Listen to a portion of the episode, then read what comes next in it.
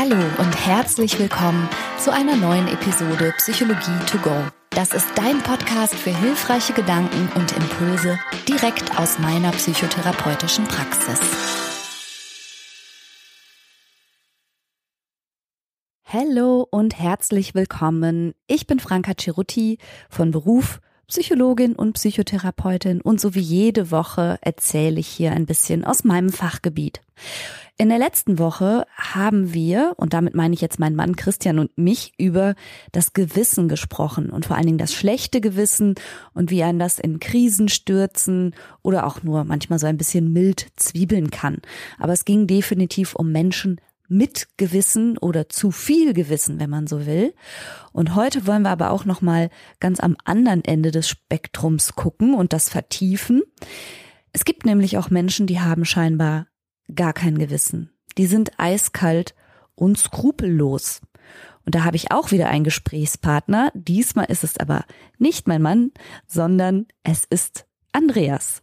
Und eine Warnung möchte ich vorweg schicken. Und zwar eine Triggerwarnung.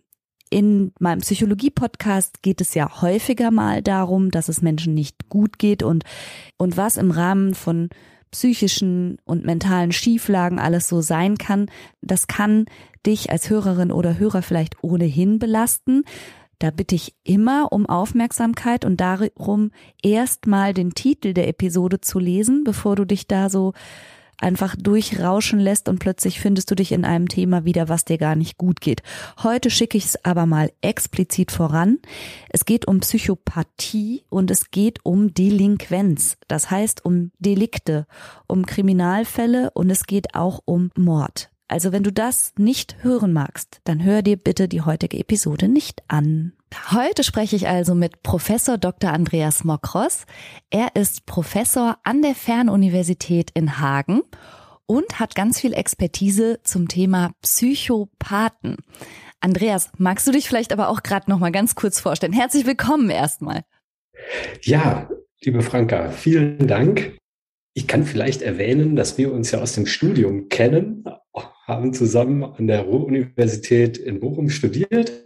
Ich bin also auch Psychologe von der Ausbildung her und an der Fernuniversität in Hagen tätig und dort zuständig für das Lehrgebiet Persönlichkeits, Rechtspsychologie und Diagnostik. Genau, und was der Andreas auch noch hat, ist ein Master von der University of Liverpool in Ermittlungspsychologie. Andreas und ich wollen dich, liebe Hörerin und lieber Hörer, mitnehmen in die spannende Welt der Diagnostik von Menschen mit einem psychopathischen Persönlichkeitsstil.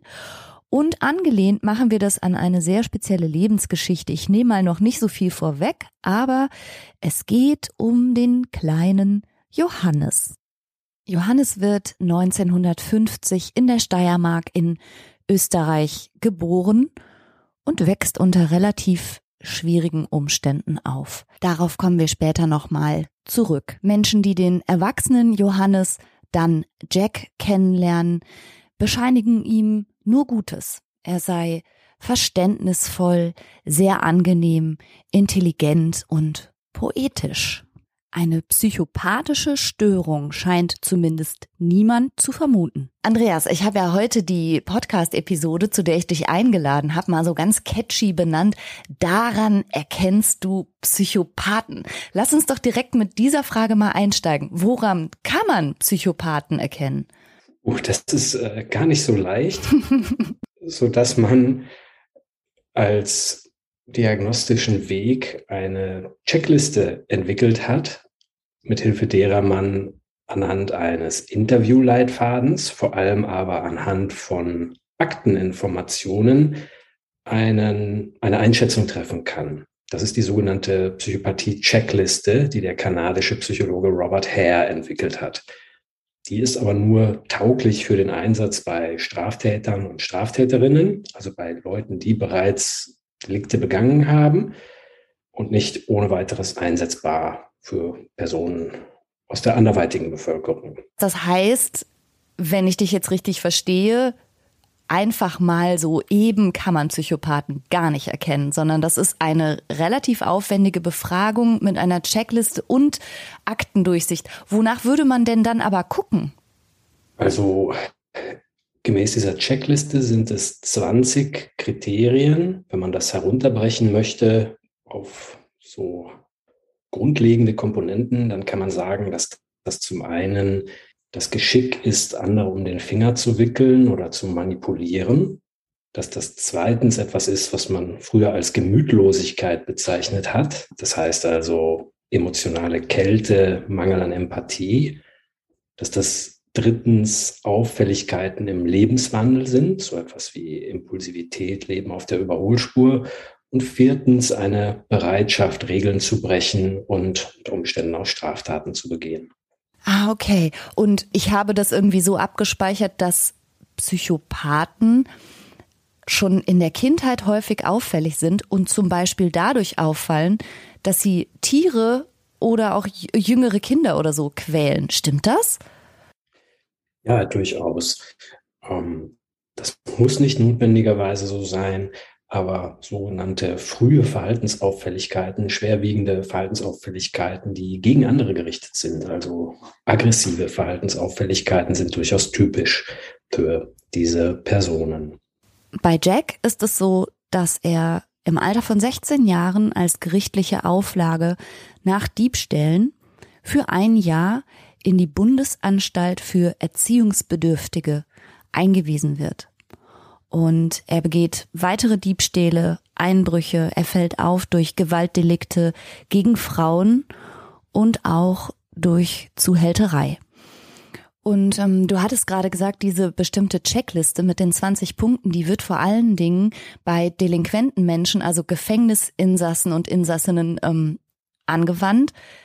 Haben wir da überzufällig viele Psychopathen oder wie kommt diese, dieser Zusammenhang zustande? Ja, psychopathische Menschen sind im Justizvollzug und auch im psychiatrischen Maßregelvollzug überrepräsentiert, während man so in der Allgemeinbevölkerung den Anteil auf vielleicht ein halbes Prozent, maximal ein Prozent schätzen würde, kann man davon ausgehen, dass in Haftkollektiven, in Stichproben von, von delinquenten Menschen etwa 20 Prozent bis ein Viertel hochgradig psychopathisch sind. Oh, das ist eine Menge. Bis zu einem Viertel. Das ist echt viel. Und ist das bei beiden Geschlechtern gleich verteilt? Ist das bei Frauen wie auch bei Männern oder gibt es da Unterschiede? Was Straftäter und Straftäterinnen anbelangt, scheint der Anteil unter den Straftäterinnen etwas geringer zu sein. Man muss aber auch sagen, dass wir aus dem deutschsprachigen Raum, Deutschland, Österreich und der Schweiz hierzu zu wenige Erkenntnisse haben. Hm, Studien aus dem angloamerikanischen Raum vor allem deuten darauf hin, dass die relative Ausprägung bei Straftäterinnen etwas niedriger ist. Okay, also ich stelle mir das jetzt so vor, wie du es gerade beschrieben hast, ähm, gewissenlos, skrupellos, an Regeln und Normen nicht orientiert. Ähm, Stimmt es auch, dass Menschen mit so einem psychopathischen Persönlichkeitsstil aus Bestrafung im Grunde nicht lernen, sondern einfach nur versuchen, geschickter zu werden, um nicht nochmal bestraft zu werden, aber es, es hindert sie nicht, weiterhin irgendwas Verbotenes zu tun, oder? Ja, da ist was Wahres dran. Mhm. Ähm, man würde jetzt sicherlich zu pauschal das Ganze bewerten, wenn man sagt, dass sie gar nicht lernen würden aus Bestrafung, aber sie haben größere Schwierigkeiten als andere Menschen darin aus Bestrafung zu lernen. Also insbesondere etwas, was man als passives Vermeidungslernen bezeichnet, ist bei psychopathischen Menschen beeinträchtigt. Passives Vermeidungslernen heißt, ich muss lernen, eine bestimmte Verhaltensweise zu unterlassen, damit eine ungute Konsequenz ausbleibt, sozusagen eine Bestrafung ausbleibt. Und hier zeigt eine Vielzahl von Studien und Experimenten, dass hochgradig psychopathischen Menschen das deutlich schwerer fällt als anderen. Und das kann wiederum eine Erklärung dafür sein, warum es so schwierig ist, auch therapeutische Fortschritte und eine Reduktion in der Gefährlichkeit zu erreichen. Das heißt, verstehe ich dich richtig, dass die Verhaltenshemmung vor allen Dingen schwer fällt, also Verhalten zu unterdrücken oder zurückzuhalten? Ganz genau. Mhm. Also eine sehr bedeutsame Theorie im Hinblick auf Psychopathie stammt von dem englischen Psychologen James Blair und James Blair hat diese Theorie als Gewalthemmungsmechanismus-Theorie bezeichnet. Mhm. Das heißt also, seiner Auffassung zufolge ist die Fähigkeit herabgesetzt, aggressive Impulse zu unterdrücken. Nicht zuletzt aufgrund dieses ja, gestörten Lernvermögens.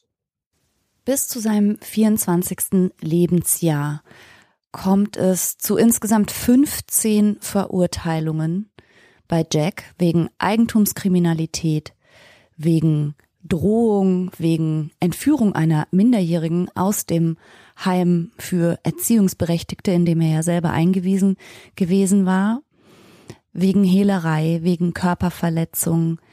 Und da kommt eine Menge zusammen.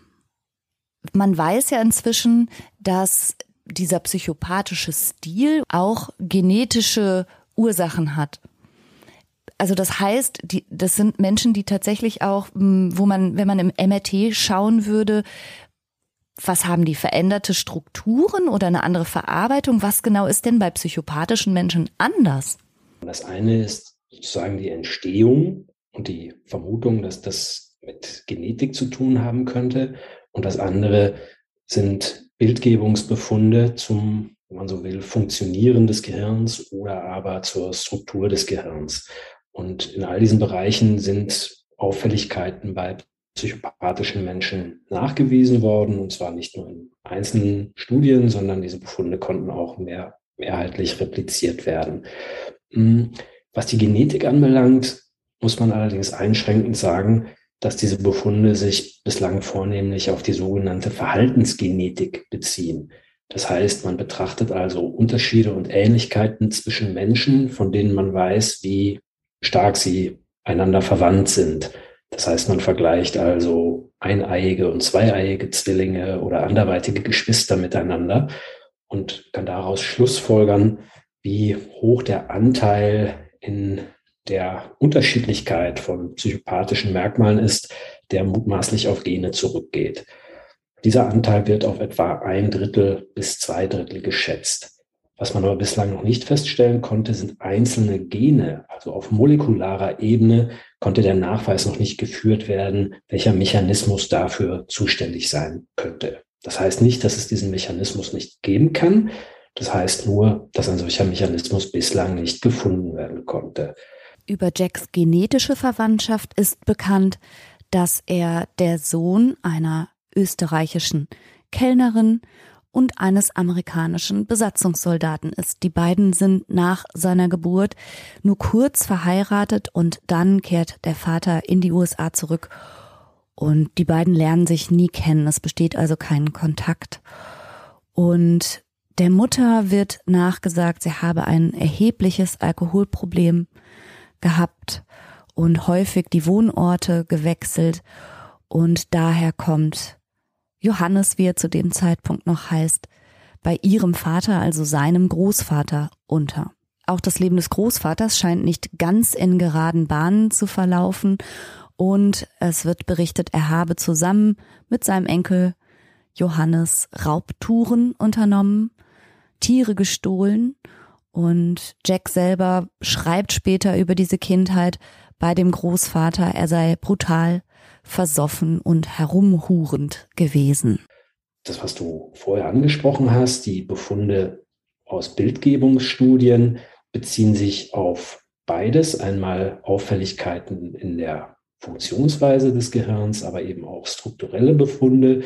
Und gemäß einer sehr umfangreichen sogenannten Meta-Analyse, also einer Auswertung über viele Einzelstudien, konnte gezeigt werden, dass vor allem im frontalen Bereich des Gehirns, aber auch im limbischen System, da insbesondere in der Amygdala Auffälligkeiten festzustellen sind. Und zwar in den genannten Bereichen eher Minderaktivierungen bei psychopathischen Personen. Und jetzt ist es ja aber so, also offensichtlich haben wir es ja aber schon auch mit einem multifaktoriellen Geschehen zu tun, so wie ja eigentlich immer. Denn nicht jeder, der diese Art von Veranlagung hat, wird ja auffällig, oder? Ja, davon ist auszugehen. In ja, der Debatte ist dann immer wieder die Rede von sogenannten erfolgreichen Psychopathen. Das ist natürlich ein etwas heikler Begriff, weil dieser Erfolg dann mutmaßlich auf Kosten anderer Menschen erzielt wird. Gemeint sind damit psychopathische Menschen, die gewissermaßen unter dem Radar bleiben, die vielleicht für ihr Umfeld, vielleicht für Arbeitskolleginnen und Kollegen große Schwierigkeiten bereiten, denen es aber gelingt, straffrei zu bleiben, die also nicht kriminell werden. Also das heißt, so ein ähm, Mangel an Gewissensbissen, eine unzureichende Impulskontrolle und auch irgendwie eine Schwierigkeit, sich an Regeln zu halten und auch eine Tendenz auf Kosten anderer irgendwelche Erfolge zu erzielen, die mag sich dann schon durchdrücken, aber eben nicht so, dass es straffällig wird. Exakt, genau so kann man das beschreiben. Also da gibt es ja Berufe, da ist das total vorstellbar, dass, dass man mit so einem Persönlichkeitsstil da durchaus erfolgreich wird in so Haifischbecken. Also irgendwelche Berufe, die sich selber als Haifischbecken bezeichnen, da könnte man dann damit klarkommen, oder? Ja, es liegt dann immer die Vermutung nahe, dass in solchen Branchen wie Investmentbanking oder dergleichen äh, mit höherer Gehaltsstufe oder höherer Bonuszahlung auch der Psychopathiegrad ansteigt. Aber auch da muss man sagen, ist die ähm, empirische, die Studienlage keineswegs so eindeutig, wie das vielleicht auch von Medien gerne gezeichnet wird. Natürlich gibt es Beispiele von Managern aus diesem Bereich, bei denen man per Ferndiagnose, wenn ich so sagen darf, den begründeten Verdacht haben kann, dass sie hochgradig psychopathisch sind, aber sie dürften ganz klar die Ausnahme darstellen. Es gibt eine belastbare Studie von Paul Babiak, der sich das unter sogenannten Management High Potentials angeschaut hat, also sogenannte Management Nachwuchs. Und tatsächlich konnten Babiak und Kollegen feststellen, dass unter diesen Leuten der Psychopathiegrad höher war, verglichen mit der Allgemeinbevölkerung, aber das nur zu einem geringen Grade. Das heißt, man, wie vorhin gesagt, in der Allgemeinbevölkerung vielleicht ein halbes Prozent bis ein Prozent finden würde, hochgradig psychopathischer Menschen, dann waren es in dieser Stichprobe vier oder fünf Prozent. Also natürlich eine statistisch bedeutsame Steigerung, heißt aber im Umkehrschluss auch, dass mehr als 90 Prozent dieser Stichprobe nicht psychopathisch waren. Okay, da kann man ja im eigenen Management, im eigenen Konzern mal gucken, wer von den 100 Managern möglicherweise vier von den 100 werden vielleicht möglicherweise auffällig sein. Okay, das ist interessant. Sollte man vielleicht auch, ähm, also wenn ich das noch ergänzen darf, gelegentlich geht man ja davon aus, dass das äh, für den Unternehmenserfolg förderlich sei, also dass diese Rücksichtslosigkeit, dieses schnelle Entscheiden und so weiter von Vorteil sei. Aber die Studien, die hierzu vorliegen, deuten eindeutig darauf hin, dass so etwas nicht nur dem äh, Unternehmensklima, sondern auch dem Unternehmenserfolg eher abträglich ist. Und dass zumindest langfristig Psychopathie nicht zusammenhängt mit höherem wirtschaftlichen Erfolg, sondern dass tatsächlich eher ein Zusammenhang besteht mit dem, was man als kontraproduktives Arbeitsverhalten bezeichnet. Das heißt also individuelle Verhaltensweisen, die gegen die Unternehmensziele laufen. Ah ja, okay. Also in dieser Checkliste, die du ja bereits erwähnt hattest von Robert Hare, wenn man dann natürlich auch hm, berücksichtigt, dass sowas wie Verantwortungslosigkeit oder mangelnde ähm, realistische Zukunftsorientierung, also gar nicht das Fassen von realistischen Zielen, auch zu dieser Checkliste gehört, dann eben, was wir schon mehrfach jetzt gesagt hatten, die unzureichende Verhaltenskontrolle und natürlich das mangelnde Einfühlungsvermögen, dann sind das natürlich Eigenschaften, die willst du im Unternehmen nicht haben. Das kann ich mir schon vorstellen, dass das echt nicht unbedingt erfolgreich ist. Genau. Ja. Jack hat keinen Hauptschulabschluss. Er arbeitet als Kellner, als DJ, an einer Tankstelle und ist ansonsten als Gelegenheitsarbeiter unterwegs. Sehr überwiegend ist er aber tatsächlich kriminell und verbringt auch viel Zeit in Haft. Also er ist sicherlich keiner oder noch keiner von den sogenannten erfolgreichen Psychopathen. Als er 24 Jahre alt ist, kommt es schließlich zu einer grausamen und auch vielfach als besonders sadistisch bezeichneten Tat. Und zwar tötet er äußerst brutal eine junge Frau namens Margret Schäfer. Und an der Stelle ist ja spätestens wahrscheinlich deutlich geworden, über wen wir hier sprechen. Andreas. Ja, also ein, ein sehr schillerndes und plastisches Fallbeispiel ist der österreichische Mörder Jack Unterweger.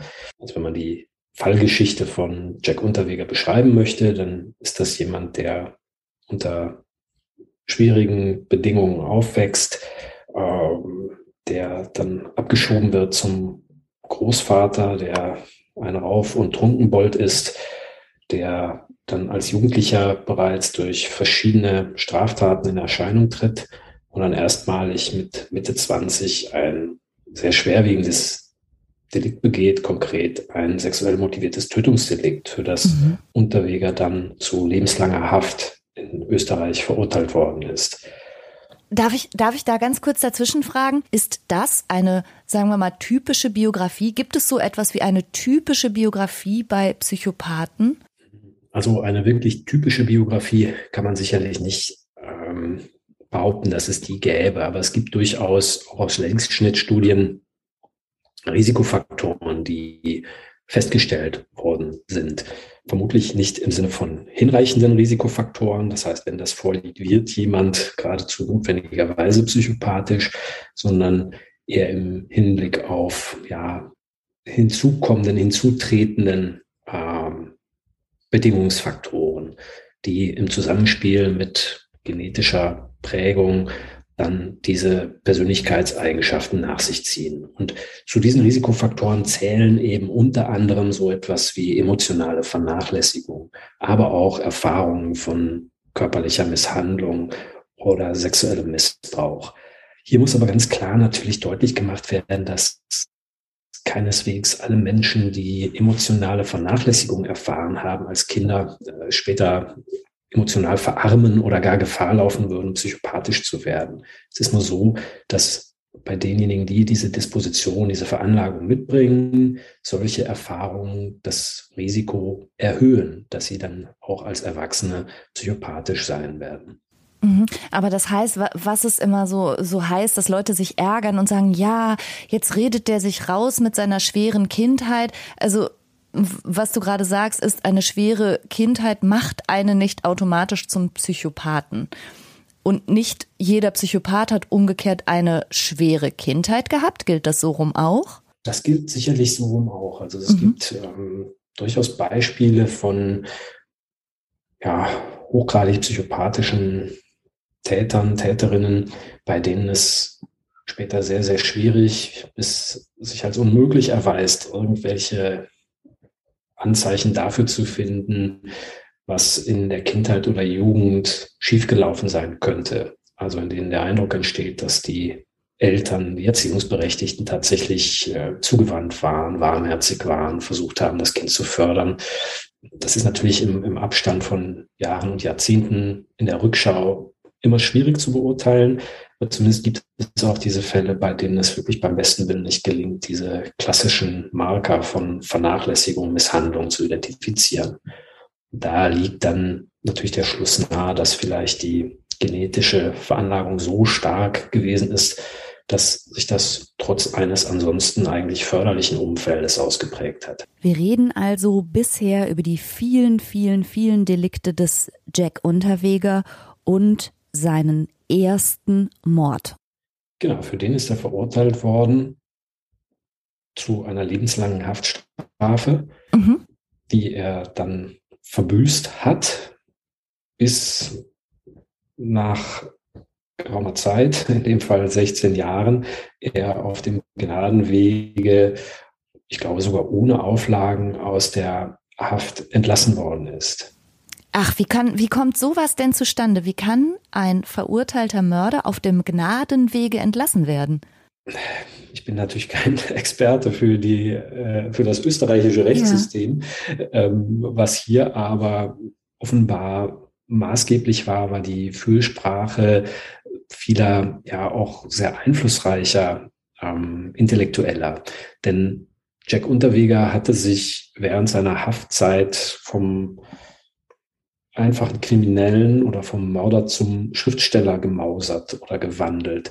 Er hat begonnen, in der Haft zu schreiben und es ist ihm gelungen, dann verschiedene ja, Bücher herauszubringen, sodass er im Laufe der Jahre als der sogenannte Häfenpoet galt, also der Knastpoet und als besonders gelungenes Beispiel für Resozialisierung galt. Aus dem gewalttätigen und kriminellen Mörder Jack Unterweger ist also irgendwie im Rahmen von 16 Jahren Haft ein offenbar geläuterter Mensch geworden. Zeitgenossen sind berührt von seiner poetischen Ader und von der Klarheit, mit der er die Ursachen für seine Kindheit mit großer literarischer Qualität beschrieben hat. Und das macht großen Eindruck zum Beispiel auf Elfriede Jelinek, die ich hier gerade zitiert habe. Und insbesondere die Damen, so heißt es, haben für ihn gekämpft bis zum Umfallen, weil sie ihn offenbar für einen aufrichtigen, und geläuterten Mensch halten. Er hat dann tatsächlich aus der Haft heraus auch als freier Mitarbeiter Stücke für den österreichischen Rundfunk verfasst und da ähm, bekannterweise ausgerechnet Uhrenbär-Geschichten für Kinder. Oh nein. Also davon eine ganze Reihe. Mhm. Weißt du, was ich total krass finde, Andreas? Vielleicht kannst du mir das erklären. Ähm, wir hatten ja gesagt, Psychopathen, denen geht jegliches Mitgefühl im Grunde ab. Die können sich nicht in andere Menschen hineinversetzen, was ja unter anderem auch der Grund ist, warum sie zu ganz starker Aggression in der Lage sind, zu Gewalt, zu Ausbeutung und gleichzeitig aber offensichtlich doch in der Lage, einfühlsam, jetzt im Fall von Jack Unterweger, zu schreiben. Literatur zu verfassen, poetisch zu sein und im direkten Kontakt auch so charmant und so manipulativ, dass er tatsächlich für resozialisiert galt. Wie geht das zusammen? Hm. Ein, ein australischer Forscher hat das bezeichnet als Learning to Talk the Talk. Also zu lernen, so daher zu reden wie die anderen Leute. Und wenn man den Mechanismus beschreiben möchte, kann man sich das vielleicht so vorstellen, jemand, der als Kind und Jugendlicher immer wieder die Erfahrung macht, andere vor den Kopf zu stoßen, andere zu enttäuschen, dafür Ärger zu kriegen, ausgeschimpft zu werden, ohne aber eine innere Resonanz zu haben, also gar nicht zu wissen, warum jetzt jemand weint oder warum jetzt jemand traurig ist, der wird mutmaßlich dahin kommen, stärker auf äußere Signale zu achten. Das heißt also, ähm, Mimik, Gestik, solche Dinge sich bewusst zu machen und das als Entscheidungsgrundlage zu berücksichtigen und auch zu nutzen. Das heißt, wir gehen davon aus, dass so ein echtes Mitgefühl fehlt im Sinne des unmittelbaren Angestecktseins vom Gefühlszustand eines Gegenübers, dass aber so etwas wie Perspektivübernahme durchaus möglich ist. Das heißt also ein gedankliches, verstandesmäßiges sich hineinversetzen in den Kopf des Gegenübers und dadurch dann eben auch zu wissen, was andere hören wollen, wie man andere charmiert, was man anderen erzählen sollte, damit sie das tun, was man eigentlich möchte.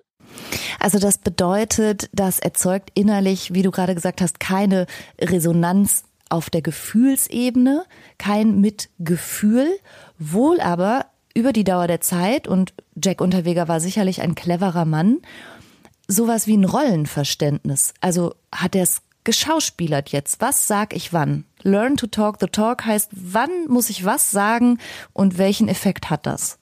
Genau. Da hat er sich eben in sehr unterschiedlichen Milieus als erfolgreich gezeigt. Ja, als, als Zuhälter in Wien wird er anders agiert haben als bei Lesungen. Das hat ihn wirklich so avancieren lassen, so ein bisschen.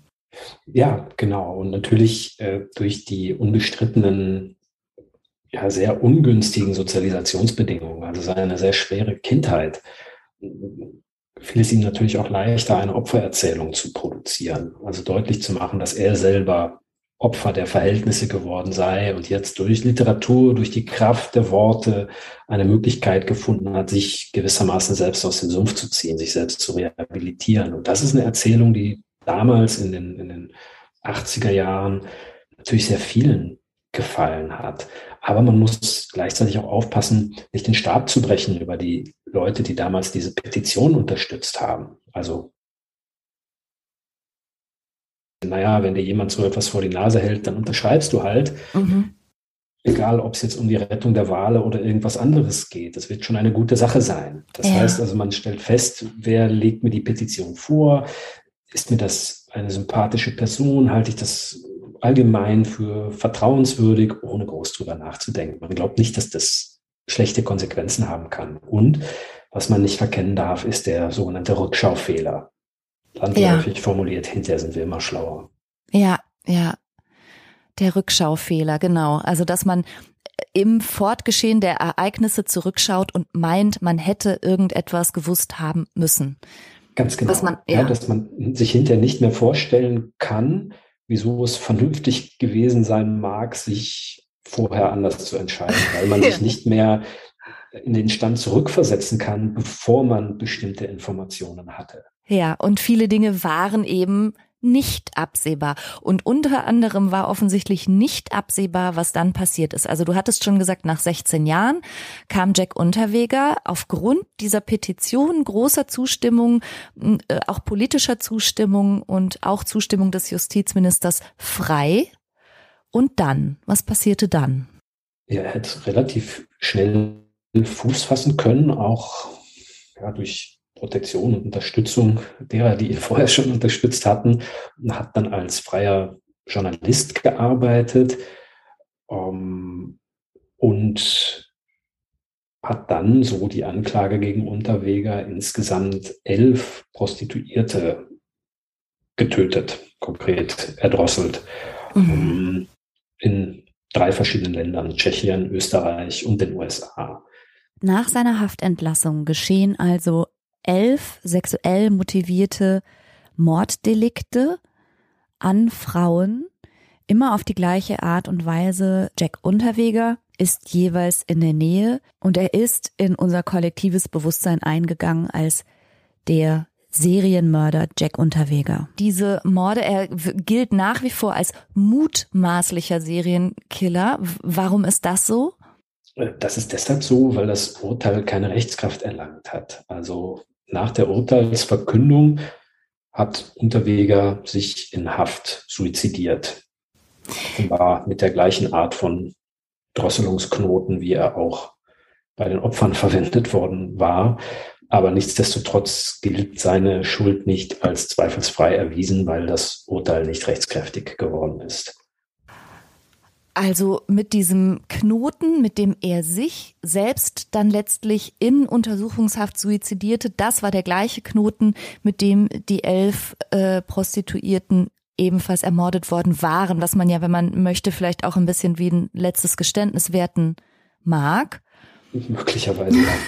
oder Hinweis, oder vielleicht konnte er auch keinen anderen Knoten. Aber ähm, das, das ist ja total spannend. Das heißt, er hat es wirklich also nahezu nahtlos angeknüpft und eine richtige Mordserie hingelegt, bis er wiederum dann doch äh, gefasst wurde. Aber elf Frauen, da ist noch eine ganze Menge Zeit vergangen, oder? Hm, gar nicht so viel Zeit. Tatsächlich hat das nicht einmal zwei Jahre gedauert. Oh. Also er war nach Haftentlassung zwei Jahre auf freiem Fuß. Ja. Ähm, was man vielleicht auch noch erwähnen kann, ist, dass er in seiner Funktion als, als äh, Redakteur, als, als, als freier Mitarbeiter äh, Interviews geführt hat mit dem damaligen höchsten Kriminalbeamten in Wien zu der Frage, wer denn dieser unbekannte Mörder sei, der dort Prostituierte eine nach der anderen ermorde. Um, Darüber hat er selbst ja, berichtet. Darüber hat er selbst berichtet, beziehungsweise darüber hat er selbst Interviews geführt. Oh. Ähm, und das kam natürlich dem damaligen Leiter des Wiener Sicherheitsbüros verdächtig vor. Aber es gab auch noch einen anderweitigen Kriminalbeamten natürlich, der Unterweger im Verdacht hatte. Und so hat man die Ermittlungen in seine Richtung gelenkt und ihn dann letztlich als ja, Verdächtigen identifiziert. Wow, Wahnsinn. Also das heißt, auch das entnehme ich der, der Checkliste. Er ist ein trickreich sprachgewandter Blender gewesen, offensichtlich. Ja, das wird man bei ihm sicherlich feststellen können, ja, ja. Hat sich betrügerisch manipulativ verhalten und krankhaft gelogen. Da gehört ja schon mehr als nur, wie sagt man, Chutzpe dazu sich in einer Mordermittlung als Reporter quasi dahinzustellen und die Kriminalbeamten zu interviewen. Na, wer wird's denn wohl gewesen sein? Wie sind sie denn äh, hier in ihren Ermittlungen bisher vorangekommen? Das ist schon ganz schön abgebrüht. Ja, das ist gewiss abgebrüht. Das entspricht vielleicht auch diesem, diesem Krimi-Klischee, ja, dass äh, Straftäter sozusagen sich selbst irgendwie in die Ermittlungen mit einbringen würden. Ich würde annehmen, dass das in den allermeisten Fällen nicht so ist, aber äh, dieser schillernde Unterwegerfall ja, umfasst tatsächlich auch noch dieses Detail und das dürfte wohl zurückgegangen sein auf sein unglaubliches Geltungsbedürfnis. Also du hast von sprachlicher Gewandtheit gesprochen, ja. oberflächlichem Charme, aber zu dem Vollbild von Psychopathie gehört eben auch noch das, was in der Checkliste als Grandiosität bezeichnet wird. Das heißt also ähm, ein überbordendes Selbstwertgefühl. Also sich unheimlich wichtig finden, ähm, sich, sich für besonders clever zu halten, ansprüchlich zu sein, zu glauben, sich nur mit bestimmten Leuten abgeben zu können und zu wollen und so weiter. Das klingt jetzt für mich aber originär auch erstmal narzisstisch. Gibt es da Überlappungen? Ja, da gibt es auf jeden Fall Überlappungen. Hm, der große alte Theoretiker äh, Otto Kernberg, äh, der sich ja ganz intensiv mit Narzissmus bezeichnet hat, hat eine Variante des sogenannten malignen Narzissmus beschrieben, die ich will nicht sagen deckungsgleich, aber sehr, sehr ähnlich ist zu dem Konzept von Psychopathie, wie wir jetzt gerade darüber gesprochen haben. Also danach reicht es dem malignen Narzissten eben nicht nur aus, sich selbst zu erhöhen, sondern er muss andere aktiv erniedrigen, um sich noch großartiger fühlen zu können. Ah, und natürlich dem, dem, wie ich so sagen darf, herkömmlichen Narzissten fehlt eben äh, üblicherweise dieses ungesteuerte, dieser Mangel an Kontrolle und die große Bereitschaft, Regeln zu brechen oder ähm, delinquent zu werden. Da gibt es also auch deutliche Unterschiede zum Psychopathiekonzept. Also das hm, könnte man sagen, Psychopathie ist vielleicht sowas wie Narzissmus plus. Narzissmus 2.0. ja, so kann man das, ja, so kann man das beschreiben. Also nochmal kurz zu unserem interessanten Fall Jack Unterweger. Er wurde im Mai 1990 entlassen und zwar ohne jemals eine Therapie erhalten zu haben und auch ohne weitere Auflagen. Und lebte dann so ein bisschen was wie ein Jet-Set Leben als Journalist, als Werbetexter, als Schriftsteller und hat diverse Unterstützer gefunden, nahezu ausschließlich Frauen, die eben, wie ich eingangs schon sagte, nur Gutes über ihn zu berichten hatten und diese zahlreichen Kontakte hatte er bereits während der Haft als Häfenpoet geknüpft. Er war 672 Tage in Freiheit, in der er ein offenes Leben führte, eben als Reporter und auch Mitarbeiter des ORF und verdeckt ist er dem Morden nachgegangen und hat elf Frauen getötet, während er wiederholt persönlich in seiner Funktion als Reporter auch mit den leitenden Kriminalbeamten sprach, die genau gegen ihn ermittelten. Und als er dann spürte oder mitbekam, dass sich jetzt langsam der Verdacht doch auch gegen ihn richtete, flüchtete er in die USA wurde dann aber nach Österreich ausgeliefert. Und so kam es dann zu einem Indizienprozess, der aber nicht fortgeführt werden konnte, weil er sich in Haft selber strangulierte. Jack Unterweger war nie geständig. Was mich ein bisschen stutzig macht, du sagtest Jack Unterweger, den du als relativ ähm, prototypischen Psychopathen wahrnimmst, hat sich suizidiert. Das nicht eher untypisch, also sowohl für narzisstische Menschen, also wobei das kann natürlich alles immer vorkommen und es gibt auch immer Umstände, unter denen das vorkommt, aber ist Suizid nicht eher ungewöhnlich? Ja, sehr. Ähm, also im, im Kontext von Psychopathie ist es ungewöhnlich. Hm. Und insofern ist vielleicht Unterweger die, die Ausnahme, die die Regel bestätigt an der Stelle.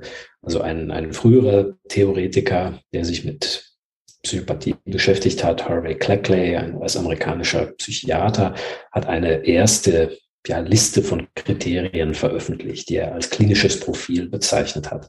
Und eines dieser Merkmale war die Freiheit von, wie Cleckley es damals formuliert hat, neurotischen Erlebnisweisen. Ja, das heißt, all das, was man vielleicht so unter Ängsten, Zwängen, depressiven Verstimmungen bis hin zu suizidalen Krisen zusammenfassen könnte, davor seien diese Menschen im Allgemeinen gefeit. Aber mhm. eben im Allgemeinen.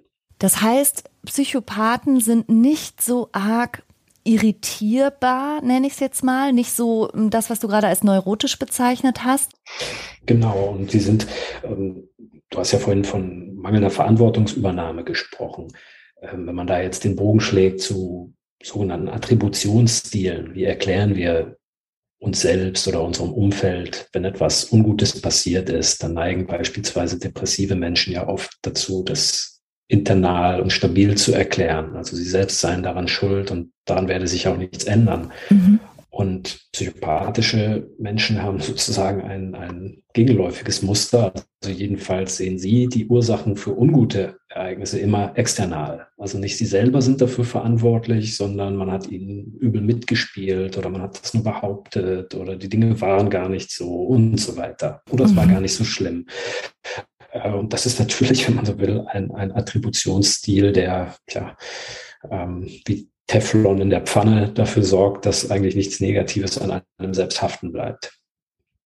Aber über die genauen Umstände ist mir jetzt auch zu wenig bekannt, äh, so dass jede weitere Äußerung da Spekulation wäre. Man muss natürlich sagen, dass es schon so etwas wie einen bilanzierenden Suizid gibt. Das heißt also, aufgrund von erkannter Aussichtslosigkeit eine solche Entscheidung zu treffen. Und das ist etwas, was Unterweger wohl auch durchaus im Vorhinein gegenüber dem psychiatrischen Gutachter schon geäußert haben soll. Das heißt, wenn er auch in zweiter Instanz schuldig gesprochen werde, dann werde er sich selbst das Leben nehmen. Er hat es dann offenbar vorher schon getan. Und sag mal, hältst du es für ausgeschlossen, dass jetzt am, am Schluss der Suizid des Jack Unterweger aufgrund schlechten Gewissens passiert sein könnte? Auch hier muss ich wieder sagen, mit den Details nicht äh, hinreichend vertraut zu sein und ähm, dass man natürlich nichts ausschließen sollte. Aber angesichts aller anderen Details zu diesem Fall würde ich es für sehr, sehr, sehr unwahrscheinlich halten, dass Unterweger am Schluss von so etwas wie einem schlechten Gewissen übermannt worden wäre. Also Reue eher nicht. Sehr, sehr spannend, Andreas. Also wie können wir denn jetzt die Frage beantworten? Daran erkennst du Psychopathen. naja, also man sollte jedenfalls nicht vorschnell eine solche Einschätzung treffen. Das, das wäre mir ganz wichtig, ja, dass man nicht ja. anhand von einzelnen Verdachtspunkten oder Merkmalen ähm, zu dieser Schlussfolgerung kommt, weil es natürlich eine sehr, sehr schwerwiegende und auch stigmatisierende Einschätzung ist. Das ist wahr. Aber wenn man über einen längeren Zeitraum aus verschiedenen Kontexten belastbare Indizien hat, dass eine Vielzahl der Kriterien erfüllt sind, die wir jetzt hier besprochen haben, also so etwas wie sprachliche Gewandtheit, oberflächlicher Charme, Grandiosität, manipulatives Geschick, ähm, lügnerische Unaufrichtigkeit, vor allem aber diese Gemütlosigkeit, dann liegt der Schluss zumindest nahe. Aber im Zweifelsfall muss man auch sagen, erkennst du einen Psychopathen nicht, denn er kann auch sehr gut angepasst und eben aufgrund seines Charmes und dessen, was er oder sie gelernt hat, einfach über Menschen, ziemlich gut funktionieren in der Welt. Genau, und insofern sind vielleicht die Leute, die die Petition für Unterweger unterzeichnet haben, auch eine Mahnung. Ja. Das waren ja, wenn ich das so sagen darf, das waren ja keine Trottel. Mhm. Und die haben sich trotzdem um den Finger wickeln lassen. Und insofern muss man immer sehr äh, bedacht sein, dass man selbst natürlich genauso auch um den Finger gewickelt werden könnte. Hui, na mit diesen mahnenden Worten von Professor Dr. Andreas Mokros möchte ich es dann heute mal bewenden lassen. Allerdings, um so ein bisschen die Panik jetzt rauszunehmen, wie er ja schon gesagt hat, die Häufigkeit ist in der Normalbevölkerung bei ungefähr einem halben Prozent. Und ich würde immer fragen, ob derjenige zufällig in seiner Vergangenheit Tiere gequält hat und dann Schnellreis ausnehmen. So, ganz, ganz herzlichen Dank, Andreas, für das wundervolle Interview. Ich hoffe, dass ich dich bei Gelegenheit nochmal einladen darf und wünsche jetzt dir als Zuhörerin und Zuhörer eine tolle Woche und sag bis nächsten Sonntag. Tschüss!